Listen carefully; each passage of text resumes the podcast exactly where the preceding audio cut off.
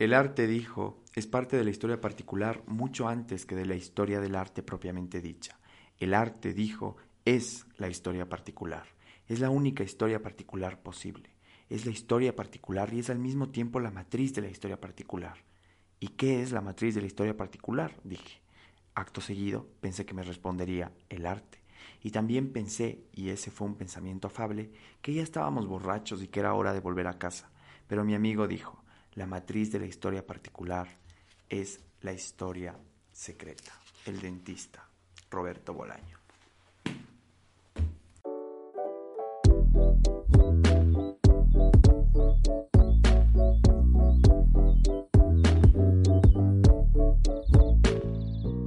Buenas, buenas. ¿Qué tal? ¿Cómo están hijos del Yugo? Una semana más junto a ustedes. Hoy para conversar entre eh, nosotros, mi querida Carlita Cuadrado, y bueno, con su compañía. Hola hijos del Yugo, Nico siempre igual, la gratísima compañía del co-host. Eh, cerca ya del año, ahora sí estamos cerca del año. Hace un poco más de un año grabábamos nuestro primer capítulo. Ahora sí es verdad. eh, está de publicar la foto del día que grabamos y tenemos por ahí. Eh, y nada, un gustazo. Creo que hoy va a ser la conversación, una de las conversaciones más íntimas probablemente de un lado que yo personalmente no lo he hablado con nadie. Así que me pareció espectacular. O sea, a ver, partes, partes sí, pero ya como tema no lo he hablado con nadie así de íntimo como vamos a tratar de hacerlo hoy. Así que te doy paso al tema tú que lo propusiste. Eh, este cuento de Bolaño, la verdad es que a mí me sobrecogió mucho por algunas frasesotas que tiene y algunas reflexiones, pero eh, está hablando de cómo eh, este hombre que aparentemente no tiene ninguna relación con la cultura, un dentista, está conmovido profundamente, o mejor dicho, vive gracias a su relación interna con el arte. Y por eso hoy vamos a hablar un poco de eso, de nuestra relación personal con la cultura, con el arte, cómo nos llega, cuál es nuestra relación diaria, cotidiana o no con algún arte o estética en específico. Y mm, me parece espectacular porque estoy full de acuerdo con lo que dice la cita, forma parte de la historia particular de los espectadores, de los creadores primero, antes que de la historia grande, ¿no? Seguramente a Leonardo, a quienes vieron la Mona Lisa primero, les conmovió mucho más y mucho, mucho más intensamente que a los historiadores de arte que luego se preocuparon de las cosas técnicas de la Mona Lisa, por ejemplo. Entonces, hablemos de eso, Carlita. ¿Cuál es tu relación con el arte? ¿Cómo la definirías? Este, ¿Dónde crees que nació específicamente? Y de todas, los, de todas las artes posibles, ¿cuál piensas que es la que más te nutre o te ha marcado la vida? Bueno, mi historia con el arte es bastante extensa. Eh, bueno, primero porque soy una persona que hace muchas cosas, entonces siempre como que he estado en hobbies diferentes y demás. Eh, creo que mi relación con el arte desde que soy pequeña siempre ha sido primero el habla, porque me encanta hablar, me encanta, me encanta hablar. Ajá. No, y de dar discursos, de dar exposiciones, o sea, yo me acuerdo que era esta niña que decían, ¿quién quiere pasar al frente? Y yo quería, pero no alzaba la mano porque me daba vergüenza que nadie más quería. Em, entonces esa es como mi... Y yo no sabía que el hablar era un arte, por ejemplo, y lo descubro ya después, cuando empiezo a descubrir la oratoria y demás. Eh, esa sería la primera de ahí tengo también un, una linda relación con la actuación. Estuve en el club de teatro de mi escuela y colegio como seis años, estudié actuación, eh, hacíamos las obras de teatro y tal. Luego me desvinculé y volví como mi último año. Eh, también tengo una relación muy especial con la música. Yo creo que es lo y que más te Iba a traer hoy la guitarra y me olvidé. Pero eh, sí, o sea, me, me fascina la música. no sabía que tenía la pasión, como que siempre me gustó la música, eh, pero profesores y demás han venido como a enseñarme cosas. Entonces, por ahí soy percusionista, guitarrista, cantante y lo que me pongan, porque tengo una facilidad para aprender instrumentos. Y finalmente está la lectura, que igual, eh, como hemos dicho en, probablemente en episodios anteriores, es la que ha estado siempre, desde que o sea, me acuerdo desde que aprendí a leer hasta, no sé, como no puedo dejar de leer en todo el día. Entonces, eso, he tratado de buscar como una unión de todas esas y no sé, o sea, creo que es esta necesidad mía de estar expresando más hacia afuera. Y hoy que me estudiaba a mí misma en la mañana, eh, me, me, daba cuenta que el diferente como mood que tengo en cada arte, ya, porque mm. es interesante, o sea, yo decía como, estoy todo el tiempo así alborotada y no sé qué, si tengo que tocar la batería, estoy como loca, y, pero si me siento a escribir, estoy sentada en, haciendo, enfocada en una sola cosa. Em, entonces, como que, por ejemplo, mi relación con la lectura y la escritura son como más de calma, de, de, estar tranquila. La tuya, ¿cuáles son tus, tus artes? Eh, a ver, yo obviamente empezaría por los libros, no por la literatura. Yo aprendí a leer antes de irme al, al, a la escuela. Y entonces em, me pasa que em, me acuerdo que mi primer día de escuela a mí me fue full mal. O sea... ¿Te acuerdas de tu primer día de escuela? Sí, me acuerdo de mi primer día de escuela, porque yo no fui a la guardería. Ok. Ya, entonces mi primer día de escuela era, y era único hijo, único nieto, entonces era un shock. Y bueno, me fue como en feria en el primer día de escuela y el niño más grande del curso me empujó, me sacó sangre de la nariz, así, full mal, ¿no? Entonces yo vine en plan eh, ya, llantos, lloros, ¿no? Y mi mamá me regaló el gato con botas. Y yo me acuerdo que eso me arregló el día. O sea, me regaló el cuento y me, y me, y me cambió el mood. O sea, me olvidé de que me fue mal en esta porquería que es la escuela. No, luego me fue full bien y fue un niño full feliz y todo lo que ustedes quieran, pero, pero la verdad es que mi primer día pues no fue bueno.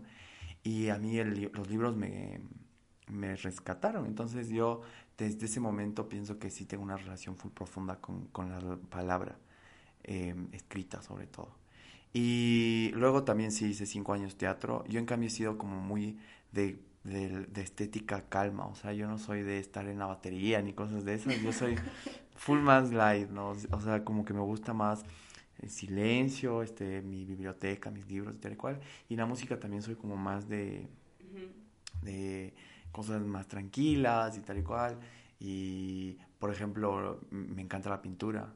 Pero ese es mi, ese es mi sueño frustrado. O sea, yo soy un gran fan de dibujar, pero dibujo full mal. Y me encanta la vida de los pintores y me encanta la pintura. Yo me duermo en los museos. O sea, me duermo en el sentido de que una vez en México mi mamá me dice, íbamos a un museo y estábamos como que yo soy de los que va y queda media hora viendo el cuadro, ¿no? Entonces mi mamá es como que, ah, es que vos vas ahí al frente del cuadro y te duermes y tenemos tantas cosas que hacer. O a mí la pintura me nutre full, pero full, full, full, full, full. Mm, y, es muy importante para mí y ese es un sueño frustrado porque soy eh, yo hubiese preferido pintar a escribir pero no se no se pudo. Pero puedes ¿no? o sea es que soy malo. Ya. Me cachas o sea de poder puedo pero pero yo sé que no es lo mío. Es que sí o sea hay cosas que uno tiene. No, ponte a mí la, la pintura es algo que ajá, sí me gusta, pero no hago, es demasiado pasivo para mí, yo soy muy impaciente. A mí me encanta. Eh, pero, pero qué chévere. O sea, yo lo... A ver, qué, no sé cómo, cómo hacer esta pregunta, pero además de que los libros te han rescatado, o sea, de que este libro te rescató de esa forma tan, digamos, tan, tan linda cuando eras niño y que te acuerdes, qué loco. Eh, ¿De qué otras formas te ha rescatado el arte? ¿O en qué otros momentos? Bueno, particularmente los libros me han rescatado de algunas, ¿no? O sea, yo pienso que en los momentos en los que más desordenado me encuentro y, y, por desordenado, mm, pues digamos que siento que siento menos la vida, ¿me entiendes? Cuando leo, cuando menos leo. O sea, porque hay periodos muy pocos, poquísimos días que no leo y, y, la verdad es que siento que se me descuadra la vida. Entonces es una salvación constante, digamos. Pero también, por ejemplo, me han salvado en mis ideas porque hay, hay libros que, que han marcado mis, mis transiciones de, en mi forma de ver el mundo. Y probablemente si no me hubiese encontrado con ese libro en determinado momento, hoy sería una persona completamente distinta. Em, creo que también me han salvado mm, la soledad. O sea, yo, yo creo que un lector nunca puede estar solo. O sea, es imposible. Yo no estoy solo nunca, porque siempre estoy rodeado de libros. Y si en algún momento eh, te vas de viaje o lo que sea, cuánto estás, estás con libros. Entonces, estás lleno de cosas y vives tanto. vives tanto, tanto, tanto. Yo creo que eso también es una, es una forma en la que como que yo doy full en la adolescencia y ya sabía que había cosas que no me apetecían experimentar, pero no porque, eh, porque, pero no por ningún rigor moralista, sino porque, porque dices, Ya leí. ajá, o sea, lo vives tanto, ¿me cachas? Que, mm, que ya no te apetece, o sea, es, es, es casi una especie de droga, pero es una cosa, eh, en lugar de ser una droga que apresa, es liberadora. ¿Qué cosa, por ejemplo? La lectura. No, no, eh, ¿qué no has querido probar que leíste? Ah, no sé, por ejemplo, la típica, este, drogas, por ejemplo. Ya. Eh, entonces, yo supongo que si lees a Bukowski o, o, o a Pizarnik o tal, pues sí te mete un chute Sí, sí. que es como, chance y mejor no. y eso, eso creo. Y una cosa full particular que me pasó recientemente. Un cuadro de Antonio López me cambió a mí la vida. Publicaste en Twitter, ¿no? Yo publiqué en Twitter, ajá. Yo durante mi adolescencia y mi, y mi juventud, jaja, que aún no se acaba, pero bueno, estoy entrando a otra etapa de mi vida, ya lo asumí. eh, me gustaba full el arte abstracto y el surrealismo. Y de- me disgustaba, yo pensaba que me disgustaba el arte realista. Y este último año y medio mm, estoy obsesionado con este pintor, eh, que es hiperrealista. Y hay un cuadro de Antonio López que, que me encantó, me fascinó, que es un baño, es eh, un, un baño, un espejo de un baño. Y, mm, y me di cuenta de que ahí me cambió la vida porque empecé a apreciar cosas que antes no apreciaba. O sea, me di cuenta de que yo cambié como persona por al enfrentarme a ese cuadro. ¿Y tú? Qué loco. Eh, bueno, yo estaba pensando en que, por ejemplo, a mí, primero en, en la descarga de energía, creo que me ha ayudado bastante. Eh, como he dicho, soy como que soy hiperactiva ya. Porque además de hacer arte, yo estaba haciendo deporte y además de hacer deporte estaba en mis cosas académicas, entonces siempre estuve con muchas cosas, pero creo que lo que me ha dado el arte es mucho a verme a mí misma, porque el arte sí es solitario, o sea, a pesar de que tú tengas un performance con mucha gente, tu personaje es tu personaje, tu instrumento es tu instrumento y cada uno lo toca de diferente forma. Entonces, sí, a pesar de que se ve un ensamble de cosas, termina siendo tú, ¿ya? Es personalidad. Es muy, ajá, entonces justo de la cita que tú decías como que, que sí, que hay una historia del arte con la persona y luego con el, con eh, en el mundo, digamos, también creo que hay un arte con, o sea, o sea, hay una historia del arte con cada espectador. Y eso, eso es brutal, porque sí, o sea, es, nunca vamos a sentir lo mismo yendo a la misma obra de teatro, yendo al mismo concierto o lo que sea. Entonces, yo creo que ahí es donde más me he probado a mí misma y ver, de, o sea, y me ha ayudado a romper como los, los esquemas y ver que, que hay cosas que sí puedo hacer, que no son tan estructuradas como estoy acostumbrada normalmente, porque soy una persona muy estructurada. Entonces, claro, salirte de, por ejemplo, para mí, improvisar en la música era una cosa que no existía, porque me costaba. Y de repente te vas encontrando con momentos en los que tienes que improvisar y tener este arte de la improvisación en todos los ámbitos. Entonces creo que más me ha ayudado en, en ese aspecto, o sea, en, en verme y decir como, a ver si puedes, o desarrollo un personaje de otra forma. Y por ejemplo, a mí me pasaba que en el, en el teatro soy muy tímida, súper tímida.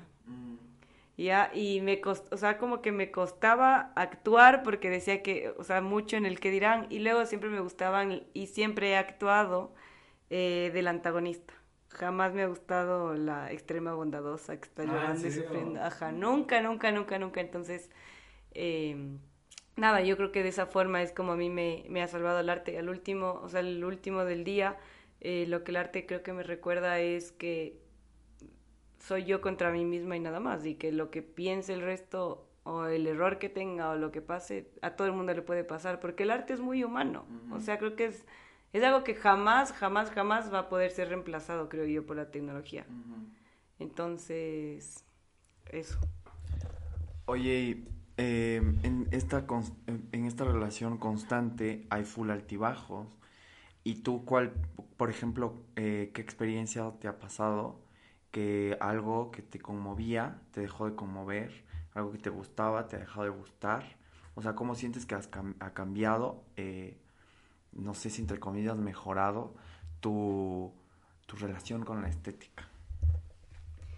A ver, yo creo que este tema de los personajes, por ejemplo, ya, porque al inicio, una niña de 8 años, tú no le vas a poner a ser el, antagonista, entonces me ponían papeles súper feos, o sea, como que, bueno, era papeles secundarios donde salía haciendo cosas eh, como que súper alegres, no sé qué, pero yo sentía que no me iba, o sea, no me sentía yo, obviamente, era un personaje, pero igual, no sentía que me iba. Entonces cuando empiezo a descubrir el, el mundo tan hermoso de ser antagonista y mi profesor de teatro me lo permite, fue un boom, ya me, me, fascinó y desde ahí yo odié todo lo que tenía que ver con ser el bueno de la película. Mm. Entonces siempre que he tenido que actuar de mala eh, me ha ido súper bien. Y he buscado de hecho serlo. Entonces creo que esa sería una. De ahí algo que me haya gustado y que luego no, en tema de la estética yo creo que no. O sea, el dibujo que he intentado y de hecho cuando me propongo y practico como que me sale un poco, pero pero me cuesta, pero cuando copio, digamos, o sea, tengo el dibujo al lado y yo lo copio, pero crear como tal, no. Entonces eso sí me ha frustrado, que no puedo crear. Mm. Y también eh, hubo una época que tuve como un conflicto con mi letra, porque siempre me dijeron que mi letra es fea, y a mí me encanta ahora mi letra, me, no me importa lo que piense alguien, pero, pero ese conflicto de, por ejemplo, era chistoso cuando yo antes publicaba mis poemas a mano, la gente me escribía como, no entendí, no entendí, no entendí. Entonces, por ejemplo, ya entendí como cuál, o sea, que da un sentido diferente que yo te escriba algo con puño y letra a que lo haga computadora porque quiero que el mensaje llegue más claro, ¿me explico? Entonces, nada, eso, pero no me ha dejado de gustar escribir solo porque mi letra es fea, no me interesa. Tú. Que yo no creo que tengas letra fea. A mí, a mí no me parece que tengas letra fea. Por ejemplo, yo tengo una letra ininteligible, o sea, no se puede leer, pero es bonita, pero es incomprensible. Ya, eso lo asumimos. Ok. ¿Yo qué, cómo ha cambiado?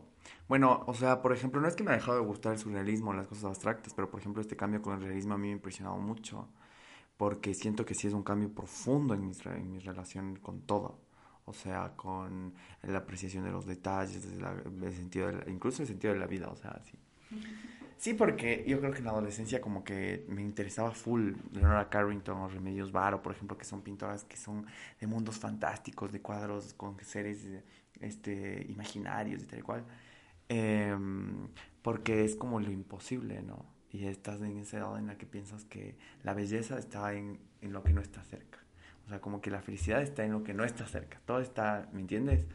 Y en cambio el realismo es todo lo contrario, te demuestra que la belleza está en la madera, en una madera bien pintada, en el grifo de un baño que está bien pintado, ¿me entiendes? En el presente. En el presente, en las cosas más, más cotidianas.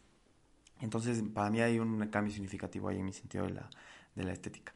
Y luego, por ejemplo, sí me han dejado de gustar películas, sobre todo yo creo que tengo una relación full cambiante con el cine. Eh, en la música no, pero en la música me da iras porque yo a veces tengo gustos como full elitistas y a veces tengo gustos como full chabacanos en cambio, ¿no? O sea, es como que yo voy del polo a polo. Ajá, todos tenemos esa alma tecnocumbiera, ¿cacho? Y luego he estado oyendo Mozart, no sé. Y, y, por ejemplo, en el teatro, me acuerdo de una anécdota, verás. Yo eh, hice cinco años de teatro igual y me acuerdo que mi primer eh, personaje era, en cambio a mí nunca me pasó lo de la timidez, yo toda la vida he sido un sinvergüenza. Y mm, mi primer personaje fue una piedra. Entonces, no me acuerdo qué edad tenía, pero yo llego al almuerzo muy emocionado y les digo a mis, a mis papás, tengo un papel. Wow. Y todos, ay, mi amor, qué interesante. ¿Cuál es? Y yo, soy una piedra. Entonces, ellos muy educadamente fingieron orgullo. Pero ellos no sabían, es que yo no me supe explicar que la piedra era la pinche protagonista, porque era la hora de la piedra mágica. Entonces la piedra al, al, al minuto dos cobraba vida y entonces hablaba todo el tiempo, pero... piedra. Pero si lo explicas sin profundizar, era una pinche piedra. Y luego, en cambio, a mí siempre me tocaron papeles en lo contrario. O sea, yo era eh, fui Cristóbal Colón innumerables veces. ¿Te pareces? fui Cristóbal Colón, te juro que siquiera unas ocho veces fui Colón. Ajá. O sea, yo ese papel ya lo tenía dominado. Fui rey de España también dos veces, no me acuerdo. Como que dos veces hice de reyes. Y de ahí me tocaba a mí siempre como el... Eh, a mí siempre me tocaba igual como el papel de... No el protagonista. O sea, solo la piedra mágica y Cristóbal Colón ha sido mi único protagonista. Pero los reyes o los reyes magos, y así, por ejemplo, que yo he interpretado cosas así, siempre han sido como, como estos personajes secundarios que, mm, que tienen como full, mm, no sé, como un... Nunca me ha tocado del joven príncipe encantador, por ejemplo. ¿Me cachabas? Sino más bien como del, amigo leal o el consejero, o ¿me entiendes? Eh, pero no de eso. Y eso, no sé si me ha marcado o no, pero, pero a mí me encantan los personajes secundarios, por ejemplo, en las películas o en las novelas. O sea, yo valoro full el personaje secundario, me parecen full increíbles muchos de ellos. Pregunta yo, em, como creadora, ¿cuál es eh, el que más disfrutas crear? Porque tú haces música, escribes y tal, ¿con cuál te conectas más? Em, con cuál te frustras, como a mí me pasa con la pintura, por ejemplo, y dentro de lo que creas, eh, no sé cuál es tu proceso, cómo lo, cómo lo llevas. Eh, qué pregunta tan difícil, pero a ver, pensemos un poco. Yo creo que es bien, cada arte viene de una forma diferente, o sea que creo que cuando yo siento algo, escojo, la ventaja que tengo es que escojo cómo expresar. Eh, donde me frustro un poco es en el tema de la percusión porque casi no tengo percusión en la casa. O sea, mi mami sí me dijo como, no te voy a comprar una batería, ah, estás loca. Entonces yo tenía un vecino que tocaba y yo me iba todas las tardes escondidas, me bajaba a estar ahí tocando la batería, tocando la batería. Eh, cuando tenía conciertos me llevaba como la caja y estaba practicando yo en la caja o en los cojines, pero, pero no tengo. Y eh, tengo el sueño, y lo voy a cumplir, la mentira, de comprarme un cajón peruano, o sea, como para, ah, para armar algo ahí, porque una vez fui a un concierto y vi que un chico tocaba jazz con un cajón peruano me parece una cosa espectacular. Y si tocas jazz con un cajón peruano, puedes tocar todo, ¿ya? Entonces dije como ya, eh, obviamente estaba equipado con más cosas, pero me dio la idea de que no necesito todos los, todos los tambores y, membranas y demás. Entonces creo que eso es la que me frustra, porque no puedo, o sea, no es algo que puedo crear, no es que digo me voy a sentar a crear, ¿ya? Eh, en el tema musical parto siempre de la guitarra y eh, el, un amigo, el Iván, el Iván Merchan, saluditos, escuche el capítulo. Él me, ha, él me ha visto tocar, que a veces toco con la guitarra, estoy cantando y con los pies estoy tocando maracas o shakers o cosas, porque me gusta meterle como beats al asunto, entonces ahí es cuando uso la percusión. Pero ahorita estoy en el mundo de los shakers que me encanta. Ese es mi proceso ahí, por ejemplo, siempre parto de la guitarra y casi siempre lo último de la voz, eh, por consejo de mi, de mi vocal coach que me dijo que tiene, o sea, básicamente tiene que ser lo último. Entonces así es más o menos como, como parto. Cuando ya tengo bien conocida la melodía, ahí voy. No escribo canciones, me encantaría escribir canciones, pero creo que es algo que no se me da. Lo he intentado y no se me da. Me ha pasado que a raíz de mis poemas, gente me ha, me ha pedido permiso de escribir canciones.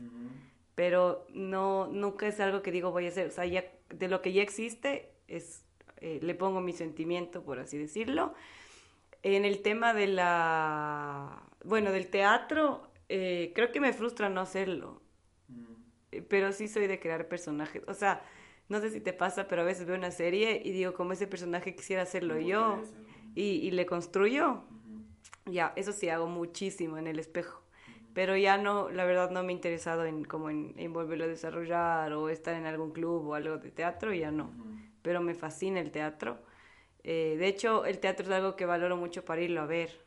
Eh, entonces, eh, bueno, es parte de la pregunta que te voy a hacer, pero me voy a responderla ahí ahorita. Es que uno de los momentos culturales más importantes de mi vida, por ejemplo, llevaba la música y la actuación, que fue cuando fui a ver El Fantasma de la Ópera en Broadway y que de verdad podía morirme ese día. O sea, lloré, estaba tan feliz que dije, ya llévame Diosito y no me llevó Pero, pero eh, ese, por ejemplo. Y finalmente en escritura igual, creo que le hemos conversado, soy mucho de... Últimamente estoy escribiendo más en el celular, antes no hacía, antes si no tenía libreta no escribía, pero estoy como dándome un poco más de libertad.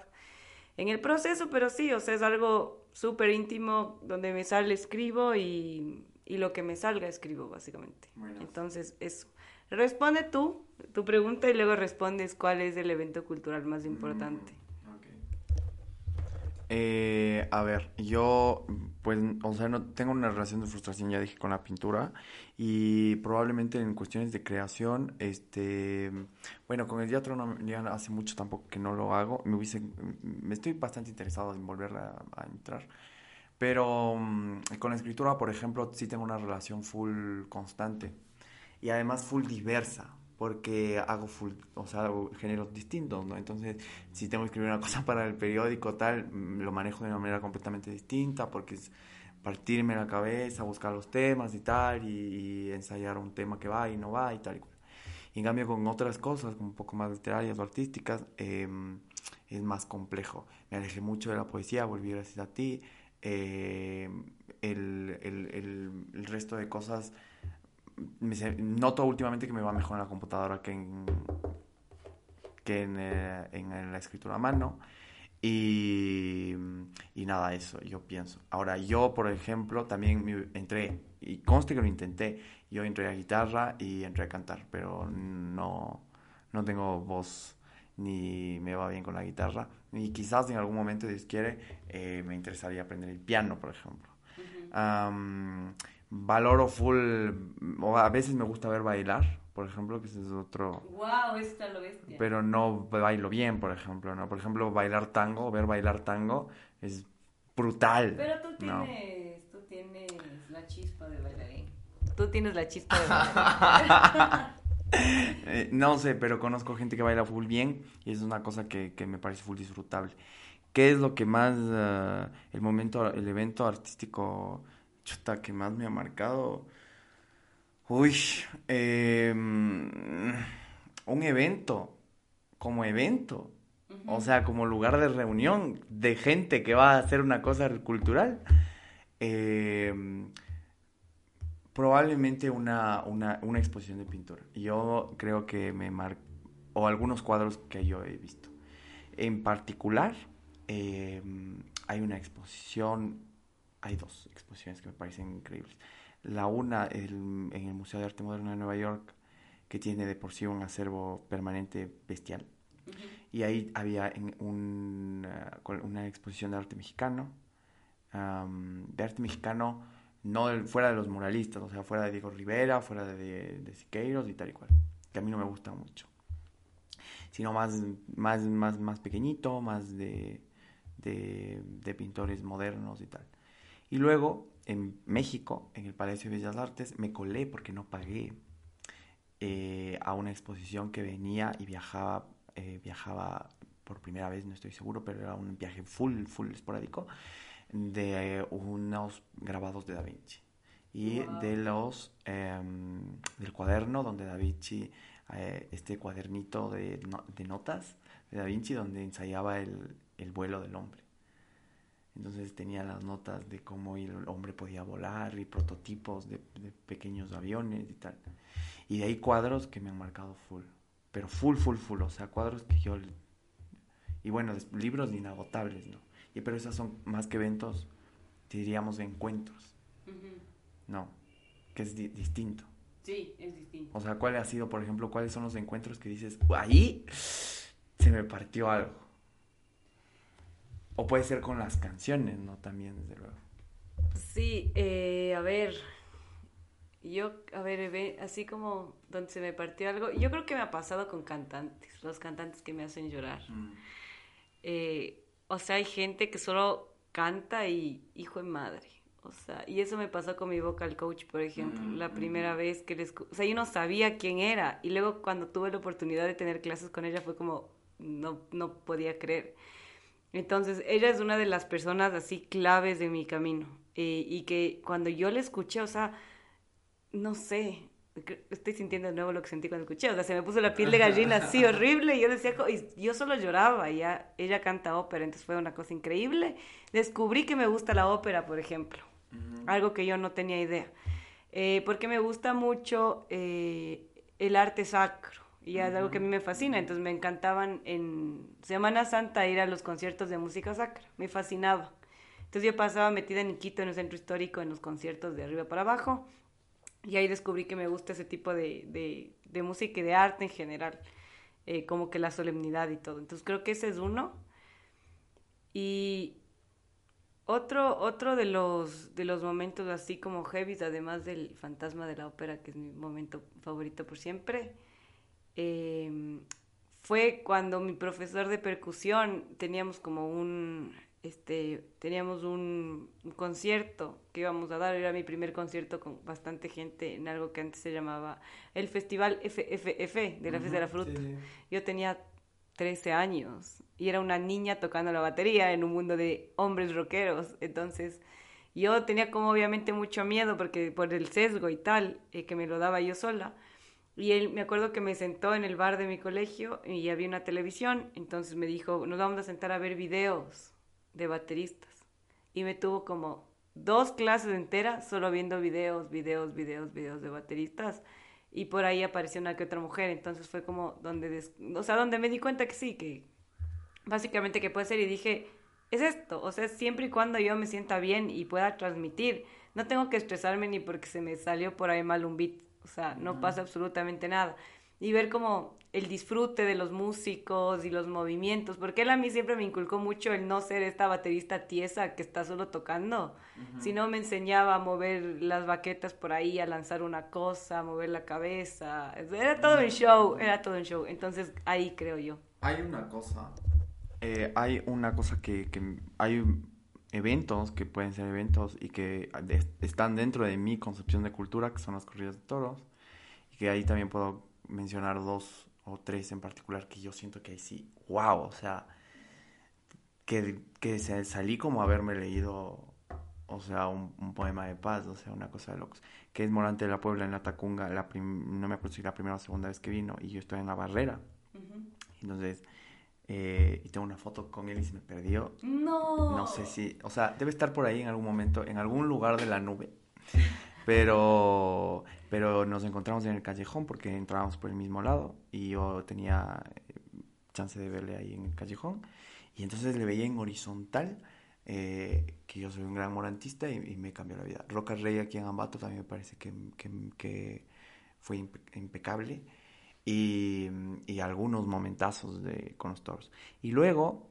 Eh, eh, hay un encuentro que no es precisamente artístico, pero cuando conocí a María Kodama, por ejemplo, pero no es, no es una cuestión artística propiamente.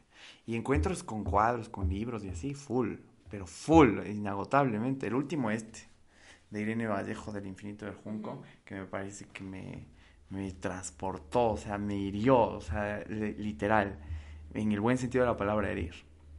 Y, y así, y hay un montón de veces que, por ejemplo, yo me acuerdo con 15 años, yo tuve un gran, gran, gran descubrimiento de Santa Teresa de Jesús como poetisa. Es increíble.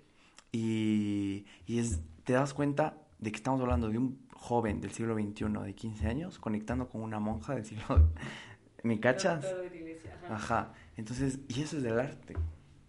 O sea, es que ese es el milagro de esto.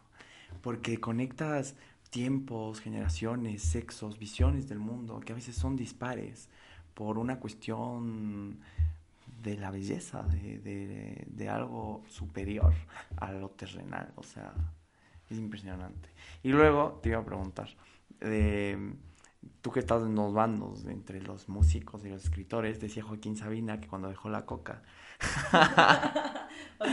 eh, se empezó a llevar más con los escritores y entonces dejó de lado a sus amigos músicos. Y que a pesar de lo, de lo que se podría pensar, eran peores los escritores que los músicos. Pero tú, qué, ¿cuáles piensas que han sido las, las diferencias entre la gente con la que compartes en el mundo de la música, con la gente con la que compartes en la literatura o en otras artes? ¿Cómo lo has percibido? ¿Cómo ves eso? Eh, yo creo que tengo una apreciación y es que la diferencia principal es que el músico por lo general escribe, el que escribe por lo general no hace música. Y eso es rarazo, es rarazo, rarazo, rarazo, porque cuando te sientas, por ejemplo, he estado en procesos de, de, de componer canciones y yo acompaño, porque a mí me encanta como que explorar todo el mundo es gente bastante culta. Incluso el reggaetonero de la calle es impresionante. O sea, ahorita mi hermano menor está como traumado un poco con las batallas de estas de freestyle, que es como te dan un beat y tú tienes que, que rapear y, son buenasas. Y, y, se manda unos raps que yo digo, o sea, esta gente que de verdad, o sea, creció en la calle y, y ya va como, y como que creciendo y está como en, en escenarios mundiales, sabe y saca referencias que tú en tu vida una persona, eh, digamos, de la, de, eh, de, la mitad, podría decir. O sea, conocen a eh, artistas, pintores, de todo. Y yo me quedé fría una vez en una batalla de freestyle porque dije, qué loco. O sea, no es que es cualquier persona hablando pendejada y media. Entonces, eh, esa yo creo que es la, la diferencia. Yo siento que los músicos son como más abiertos en el tema de expresarse, porque siento que tienes más recursos. O sea, si es que tocas un instrumento, probablemente puedas tocar unos tres más. Ah, eh, si eres percusionista, puedes tocar todas las percusiones habidas y por haber. Puedes tocar la pandereta, un shaker, un cajón, puedes tocar eh, las congas. Me explico, en cambio, siento que tal vez el escritor está solamente encerrado en las letras. No tienes otra forma. Y probablemente hablándolo, pero aún así no es lo mismo que escribir. Claro. Entonces yo creería que esa es la principal diferencia. No sé si tú tienes amigos así o, o, no sé. O sea, yo, por ejemplo, eh, con mis amigos que están full relacionados con la música, ¿no? Por ejemplo. Eh, creo que nuestra principal diferencia es eh, la forma en la que llegamos a las cosas. También, o sea, es como que tienen procesos completamente distintos para crear algo. Em, valoran, obviamente, dentro de la música cosas que a mí se me escapan. Entonces, Claro, yo creo que es eso un poco. Y luego, em, a mí me parece, ya saliéndonos del tema de creadores y tal, que independientemente de si creas o no, consumir cultura, o sea, ser una persona culta, es una cosa realmente necesaria. O sea, es que hace poco leí un artículo de Javier Cercas que compartió en Facebook que hablaba sobre o sea, comparaba leer con tener sexo.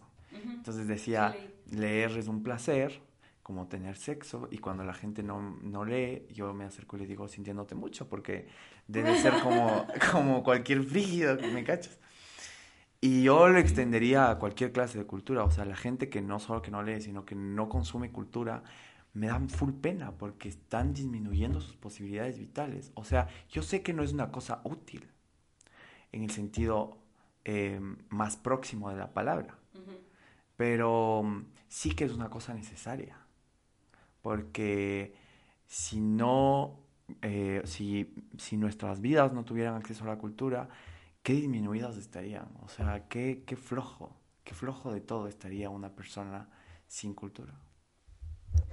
Estaba pensando en que justo eh, muchos artistas dijeron en la pandemia cuando estábamos encerrados, la cultura nos salvó, porque fueron de las pocas industrias que pudieron seguir haciendo lo mismo, tal vez no ganar eh, como se ganaba, pero tú podías sentarte a escuchar un recital de poesía, podías ver un concierto, podía, había en vivos de gente dando conciertos, cantando, eh, incluso dando como discursos. Entonces ellos decían como lo que al final te salva es la cultura porque ese es el desfogue, siento yo. Y me acuerdo que mi, mi papá siempre nos ha dicho que el, arte siempre es la expresión sublime del alma. y, siempre nos ha dicho como, pobre la gente que no tiene algún, que no gusta de algún arte, porque a la final quiere decir que como, o sea, no, no quiero ser amargada porque no quiero emitir un juicio, pero pero no entiende la, lo hermoso de esto. Y, y, yo te decía alguna vez, como cuando empiezas un, un, camino de conocerte a ti, enseguida te surge el gusto por, alguna, por algún arte. Y enseguida empiezas a soñar y empiezas a ser diferente y te da ganas de aprender un instrumento, de aprender a cantar, de aprender a, bailar, lo que sea. Entonces eso también me parece como algo súper... Como una fuente de Interesante. Sí, como una fuente de autoconocimiento y como una forma de expresión, porque yo sí estoy 100% segura de que todas las personas quieren expresarse. ¿Ya? Y pensamos, a veces reducimos la expresión a escribir o hablar. o reducimos la expresión a mandar un mensaje, o, o, a leer algo, o a, o a, cantar, cuando hay mil cosas de hacer. Entonces, por ejemplo, la danza, que era algo que no, no hemos hablado mucho, eh, es, es, espectacular. O sea, es espectacular como en sí, o sea, como alguien bailando, solamente moviendo el cuerpo puede expresar tantas cosas. Es, es, algo brutal y hay igual diferentes tipos de baile y todo lo que quieras, pero y a mí en particular me fascina el ballet. O sea, tengo una prima que baila y como cuando se presentaba y todo, yo, yo veía y, y, me parece una cosa espectacular, eh, súper sacrificada también, pero, pero es una cosa hermosa. O sea, pudiera igual sentarme a ver ballet horas de horas de horas de horas. Y hay, hay una cosa interesante que, que, me pongo a reflexionar. En el ballet, por ejemplo, normalmente vemos bailarinas o bailarines con, con cuerpos muy estilizados y tal. A mí me interesa full flamenco para ver bailar. Y me interesa full, me interesa full flamenco por diferentes cosas, porque es un baile de carácter, con una fuerza inagotable, es como brutal, pero además porque no está sujeto a las, a las está sujeto a algo muy interior, no al cuerpo, propiamente dicho, porque tú puedes tener bailadoras eh, con, con con sobrepeso, ¿no? O por fuera, es que, a ver, Lola Flores, por ejemplo, está muy por fuera de los cánones de, belleza de una bailarina y sin embargo es una fuerza de la naturaleza, o sea, y es Lola Flores, ajá, y está por fuera, ¿no? Y hay, hay un montón de gitanos, de gitanas así que, que están por fuera de los cánones de belleza tradicionales y sin embargo son capaces de llegar a un nivel de expresión y de, de, de, de reafirmarse a sí mismos brutalmente. Entonces a mí el flamenco me, me, me, trastoca full. Y una cosa que iba a decir era de, todo, decías esto de la fuente del conocimiento, me parece full interesante. Es una fuente de todo y de muchas cosas y además inagotable. Porque otra de las cosas con las que acaba este, este cuento, el propio cuento con el que empezamos, dice eh, leer, em, los libros no se acaban a pesar de haberlos leído de la misma forma que la muerte, a pesar de un hecho cierto, no acaba con la vida. Y me parece que es así, o sea, uno ve una obra de teatro, la regresa a ver y ve nuevas cosas, ve una película y ve nuevas cosas, un cuadro, y así es con todo. Y es inagotable, o sea, es como un diamante constante al que vas acudiendo y acudiendo y acudiendo y acudiendo y te sigue nutriendo un montón. Entonces, la gente que no accede a eso, por diferentes circunstancias, porque, porque no logra la suficiente sensibilidad para, para encontrarse con eso, o porque su vida alrededor eh, le ha negado la oportunidad, realmente no sabe, no sabe, no sabe lo que se está perdiendo, porque es como tener el paraíso al frente y no poder entrar, ¿cachado? O sea, es impresionante. Sí, yo creo que igual ya para como un poquito ir cerrando el capítulo, eh, es, es que es verdad, o sea, es como querer limitar a la imaginación o a la inspiración, o sea, no puedes meterle, no hay como un método establecido, o sea, cada uno sí puede decirte su forma de crear o cómo se siente más cómodo, pero aún así es tan libre y que al final el, el, juicio valedero, por ejemplo, sí, yo admiro mucho el trabajo de los críticos del arte eh, y demás, también creo que hay cosas que, no sé, que sí pueden ser arte y no pueden ser arte pero que al final del día yo creo que el valor del arte está en el desfogue del, de la persona y es algo que se siente, o sea, es impresionante, tú sientes cuando un cantante quiere ser como alguien más y cuando un cantante está siendo el mismo. Y lo mismo pasa en la pintura. Eh, tú vas a una exposición y dices, chuta, este man es una mala copia de, no sé, de Andy Warhol. Todo el mundo quiere ser Andy Warhol, creo, en su vida. Entonces vas y dices, este man es una mala copia de eso, o sea, ¿dónde está tu esencia? Y sí creo que el arte, más para la gente que, que no sé, se dedica a esto, eh, tú sientes la esencia y es la idea, ¿no? Decir, ah, esto escribió el Nicolás. creo que al final del día es eso, o sea, yo creo que hay, hay escritores que probablemente tú reconoces sin...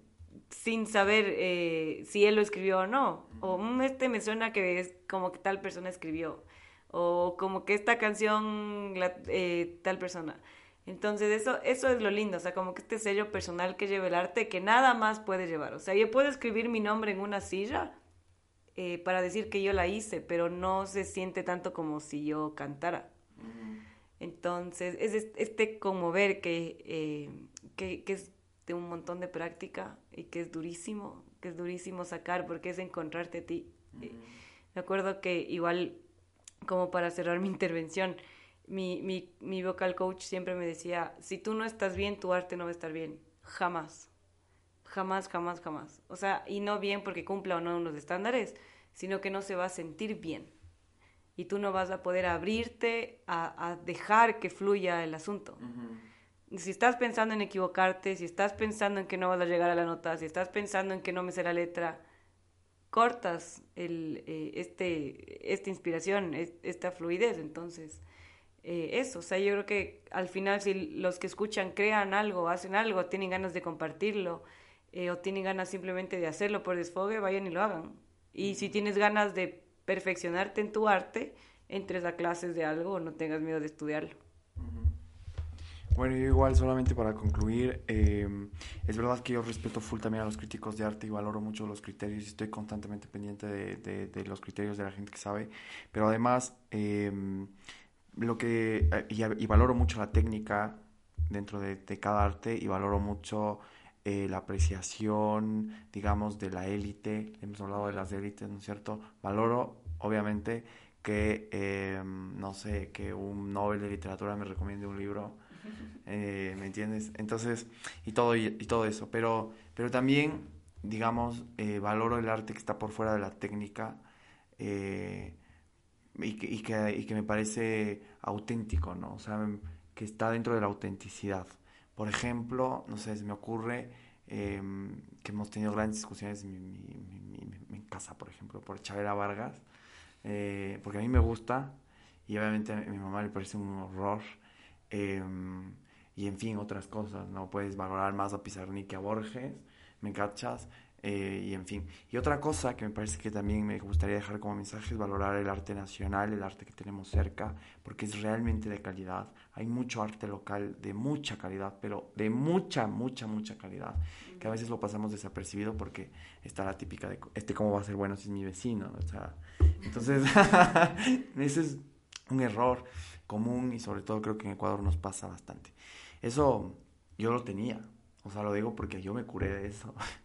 Eh, y ese quizás es motivo de otro capítulo, o sea, el arte nacional, pero, o el arte local, y, y, y, eso. Y, como último mensaje, eh, no dejen que pase un día sin acercarse al arte.